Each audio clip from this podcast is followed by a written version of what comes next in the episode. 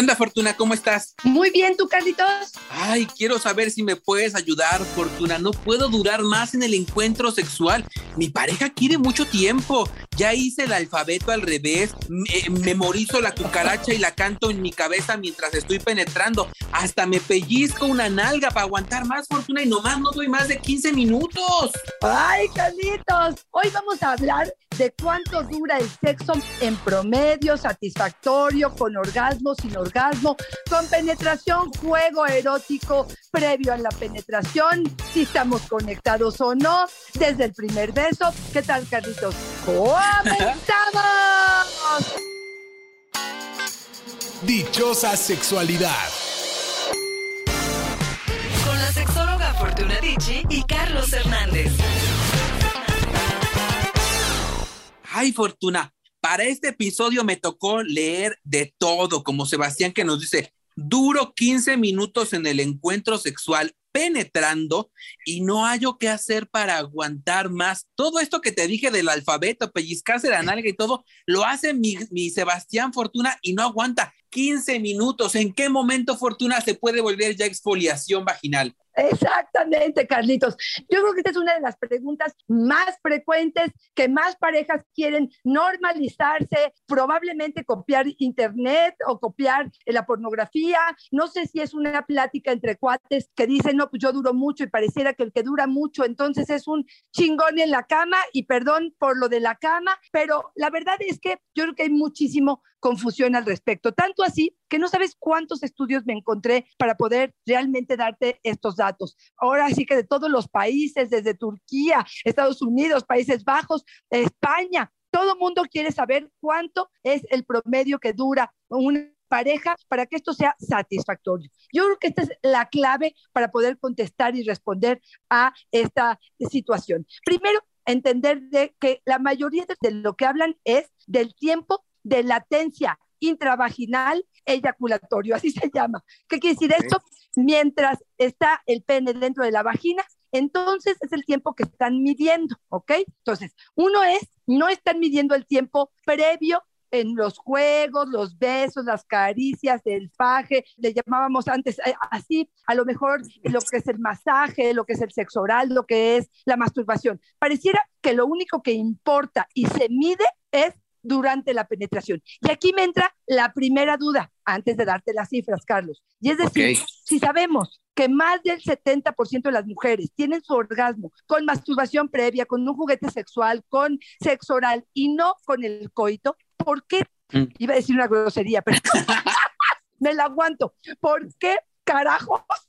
Claro. Este, solamente la medida pareciera que es cuánto tiempo duran dentro de la vagina, siendo que esta no es el plato fuerte de las mujeres. Oye, Fortuna, yo creo en mucho en lo que me dice Ubaldo. No hemos definido el encuentro sexual y qué significa para cada uno de nosotros. O sea, Ubaldo nos dice, yo pensaba que mi pareja era feliz con solamente la penetración, terminar y mm. ya, que no durará demasiado. Después me dijo que quería besos y caricias. Yo me sentí muy sacado de onda. Lo comenzamos a hacer. A mí no me excita tanto, pero a ella sí fortuna importante también definir qué queremos, ¿no? Porque a lo mejor yo, hombre, pienso que desde mi construcción viendo pornografía, lo que quiere es mete, saca, estoy cumpliendo mi función y resulta que no era eso. Exacto, exacto. Yo creo que estamos muy mal educados, Carlos, porque como dices bien, entre la pornografía y la mala información que uno va integrando a nuestro discurso, ahí te va. Hay hombres que me dicen, a ver, ¿no se supone que ella se tarda más en tener su orgasmo?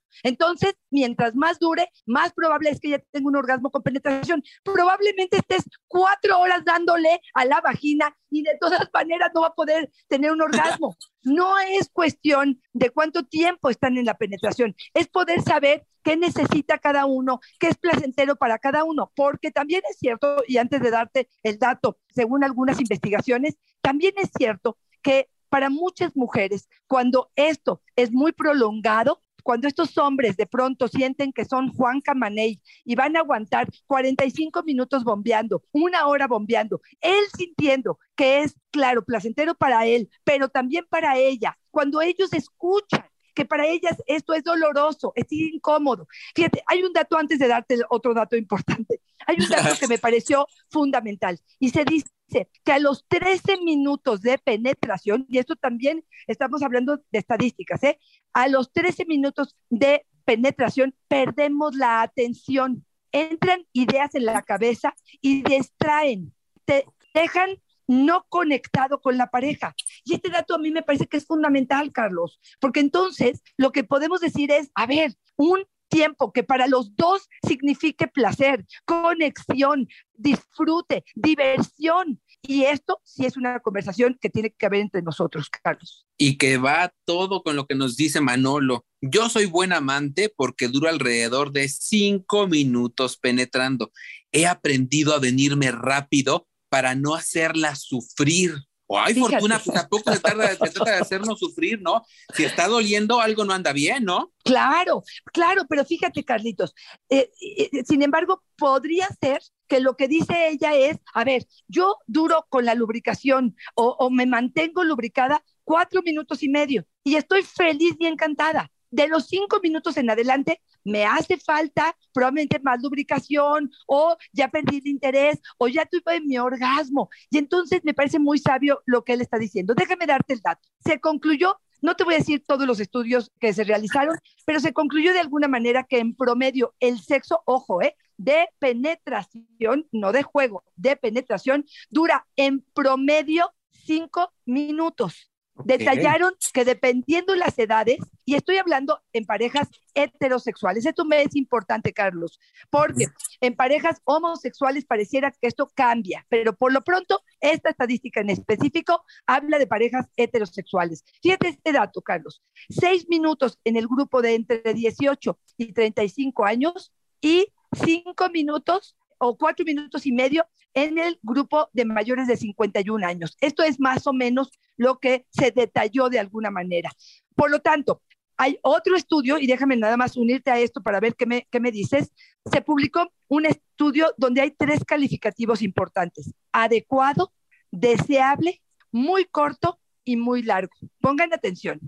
Se halló adecuado entre 3 y 7 minutos, deseable entre 7 y 13 minutos, muy corto entre 1 y 2 minutos y muy largo de 10 a 30 minutos. ¿Cómo escuchas esto, Carlos? muy largo de 3 horas a 6 días. No, Fortuna. Yo, mira, escucho todas las estadísticas y claro, las estadísticas nos permiten tener este parangón para verbalizar el tema y poderlo conversar y poder saber qué en sentido general podemos hacer para mejorar, no hacer estrategias para que esto mejore. Pero lo cierto, Fortuna, escuchando todo esto, es que el tiempo adecuado es el que, este, es que el que establezcamos como complacer, ¿no? El que para nosotros es el correcto y el que es el placentero, Fortuna. Porque yo escucho aquí, por ejemplo, aquí nos decía que los cinco minutos, ahí está que está en el promedio, ahí está que está en, en, el tiempo, ¿no? Pero a lo mejor su pareja dirá, oye, 10, de más de 15 minutos, que es el tiempo alto, para mí está perfecto y maravilloso. También es un tema de gustos, ¿no? Totalmente de acuerdo. Y aquí una de las cosas que sí me gustaría decirles es, esto varía de pareja en pareja, de época, en, en, de edades, de situaciones. No quisiera con esto que un quickie o un rapidín o un encuentro de pronto prolongado pueda ser muy placentero, pero también creo que cada pareja en cada momento de vida es distinta. Aquí sí estoy de acuerdo contigo. Escuchemos a la pareja y creámosle, porque muchas veces ella te puede decir, a ver, corazón, yo con cinco minutos estoy perfecto porque probablemente tuve mi orgasmo con masturbación o sexo oral previo. Estoy feliz y encantada de recibirte cinco minutos, seis, siete, ocho minutos, pero cuando te prolongas a 15, esto ya es doloroso. Y entonces muchos hombres me dicen, no le creo, yo sé que podría más. Y yo digo, ¿por qué no le crees? ¿Por qué no escuchamos atentamente al otro? Y aquí incluye otra cosa que me es importante decirte, Carlos. No siempre el encuentro sexual es de 10. ¿No? Así como que idealizamos que siempre la pareja va a estar feliz y encantada, que va a estar eh, vibrando de la eh, pasión y de... Espera, a veces puedo tener un encuentro donde no tengo orgasmo, donde hubo una penetración o no la hubo, y de todas maneras hay satisfacción, Carlos. Claro, híjole, de plano sí creo, Fortuna, que es un tema mucho como de conversarlo entre nosotros y establecer aquellos lineamientos que nos hacen sentir placenteros. Fíjate, Carlota nos dice, nos, a nosotros nos funcionó poner un cronómetro para medir besos, caricias, penetración y pusimos también tiempo para besos al final. Estructurarlo de esa manera nos ha servido mucho. A mí me gusta mucho la idea de plantear como este contenido que debe tener un encuentro sexual placentero para mí. O sea, si pensamos en que para mí, para Carlota y su pareja, debe haber besos, caricias, penetración y besos al final, está muy bien porque ya se habló y se estableció. Ahora sí, nomás que lo de los tiempos, Fortuna, mira, así, 10 minutos para los besos, en cuanto se me vence, pasamos a las caricias, en cuanto se me vence a la penetración. Fortuna, yo después no voy a acordar ni cuánto quedamos para la penetración. Claro, Eh, ahora sí que, ¿cuál vamos? Este, a ver, yo, yo aquí escucho, ah, ahora sí que hay cosas que pudieran aportar. Yo de pronto, eh, hay parejas que me dicen, es que ya le dije 20 veces que necesito el juego previo al coito, probablemente, a la penetración, quiero besos, quiero masaje, quiero caricias.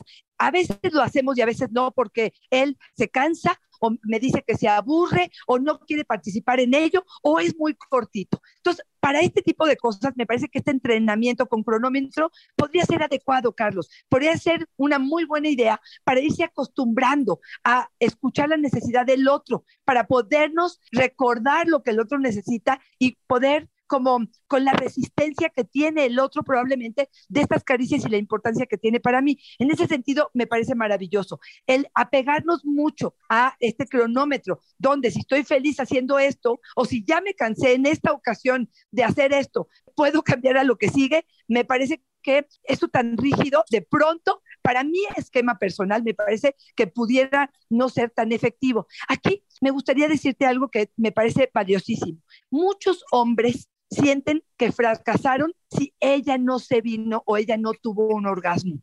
O pareciera que incluso ellos se sienten que fracasaron si no tuvieron ellos un orgasmo. Y aquí otra vez, ¿no? ¿Cuáles son las expectativas de esta relación sexual?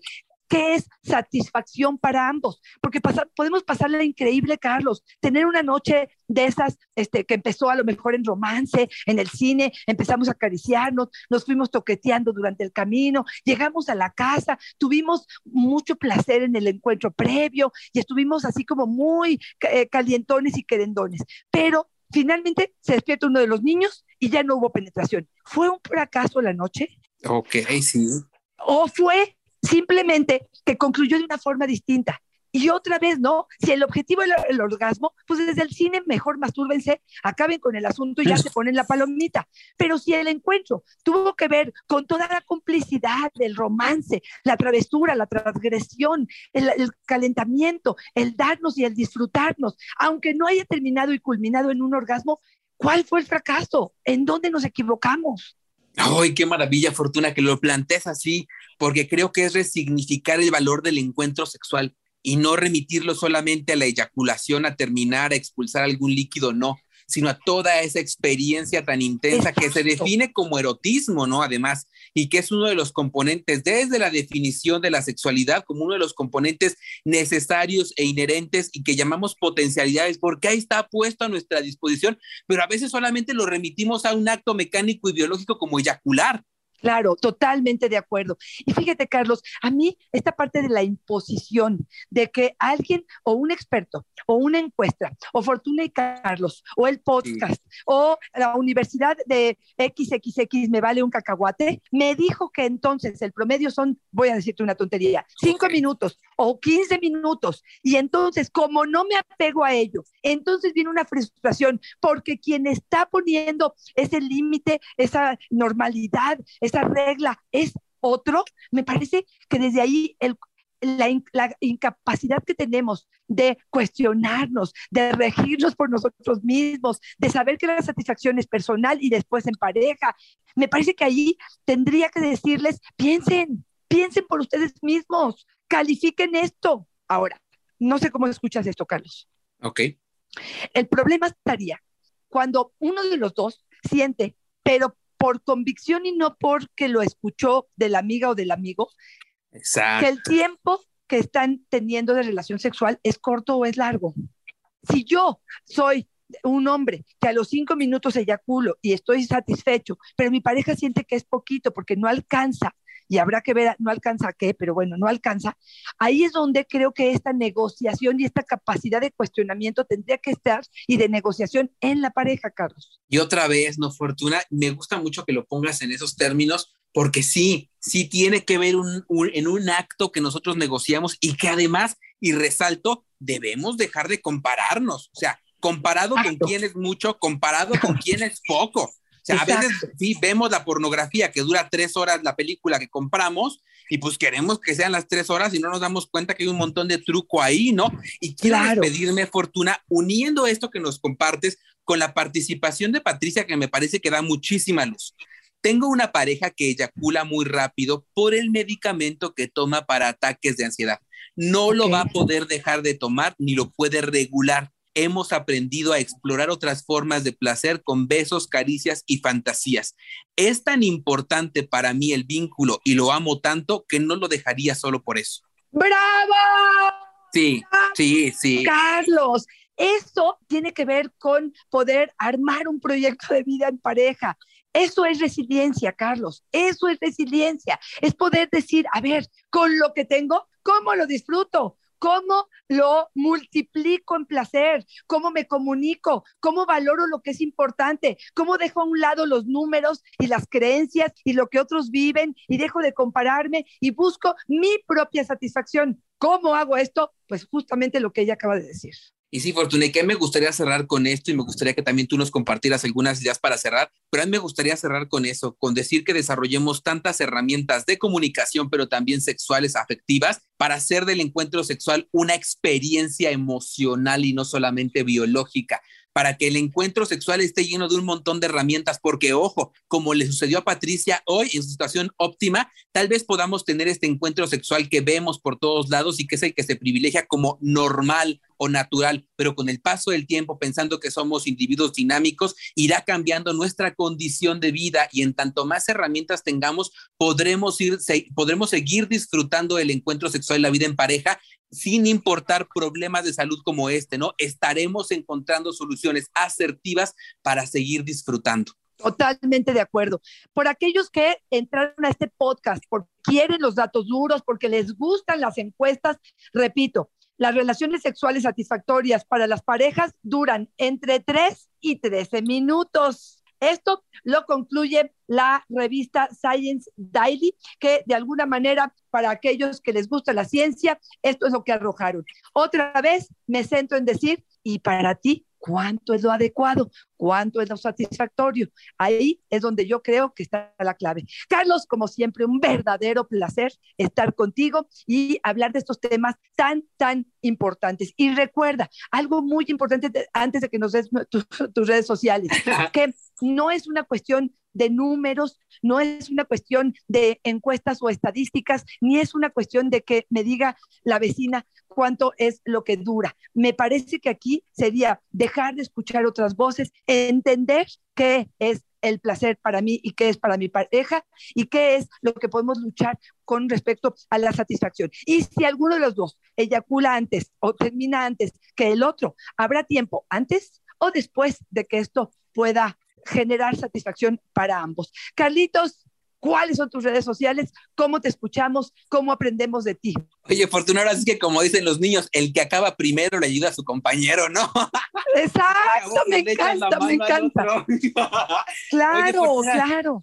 Me encuentran en Facebook como yo soy Carlos Hernández y en Instagram como El Sexo con Carlos. Y también fortuna invitarles a que si su vida sexual solamente se remite a la penetración, como hemos hablado ahorita, pero la verdad es que se remite a la penetración porque no tenemos ni idea de que haya más en el panorama. Episodio 107 de Dichosa Sexualidad, sexo sin penetración, los mejores trucos para hacer cosas cachondas sin penetrar. Más de 170 episodios, Fortuna, hablando de placer, vida en pareja, orgasmo, gozo, todo lo maravilloso y delicioso de la vida en dichosa sexualidad. Compártanlo con quien más confianza le tengan Y ahora sí, Fortuna, dinos por favor tus redes sociales y dónde te encontramos para una consultita si nuestra vida sexual o nuestra vida en pareja anda de la cachetada. Me encantará escucharlos. A veces una sola sesión de verdad nos pone en el centro, nos permite comunicarnos y realmente entender qué es lo que la pareja necesita.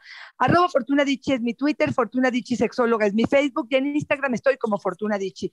Carlos, como siempre, un verdadero placer escucharnos. Carlos, ya dijiste tus redes, ¿verdad? Ya, ya las dije, Fortuna, muchas gracias. El sexo con Carlos en Facebook y en Instagram. Yo soy Carlos Hernández. Fortuna, ¿y sabes qué me encantó de este episodio? Que acabamos de romper el paradigma ese que dicen todos los chistes mexicanos de que el sexo dura lo que dure duro. No, el sexo dura lo que ustedes quieran que dure. Y siempre, Me Fortuna, encanta. que nos caigan estos 20 es una fortuna y una dicha. Muchísimas gracias, Carlos, es verdad. Hasta la próxima. Bye.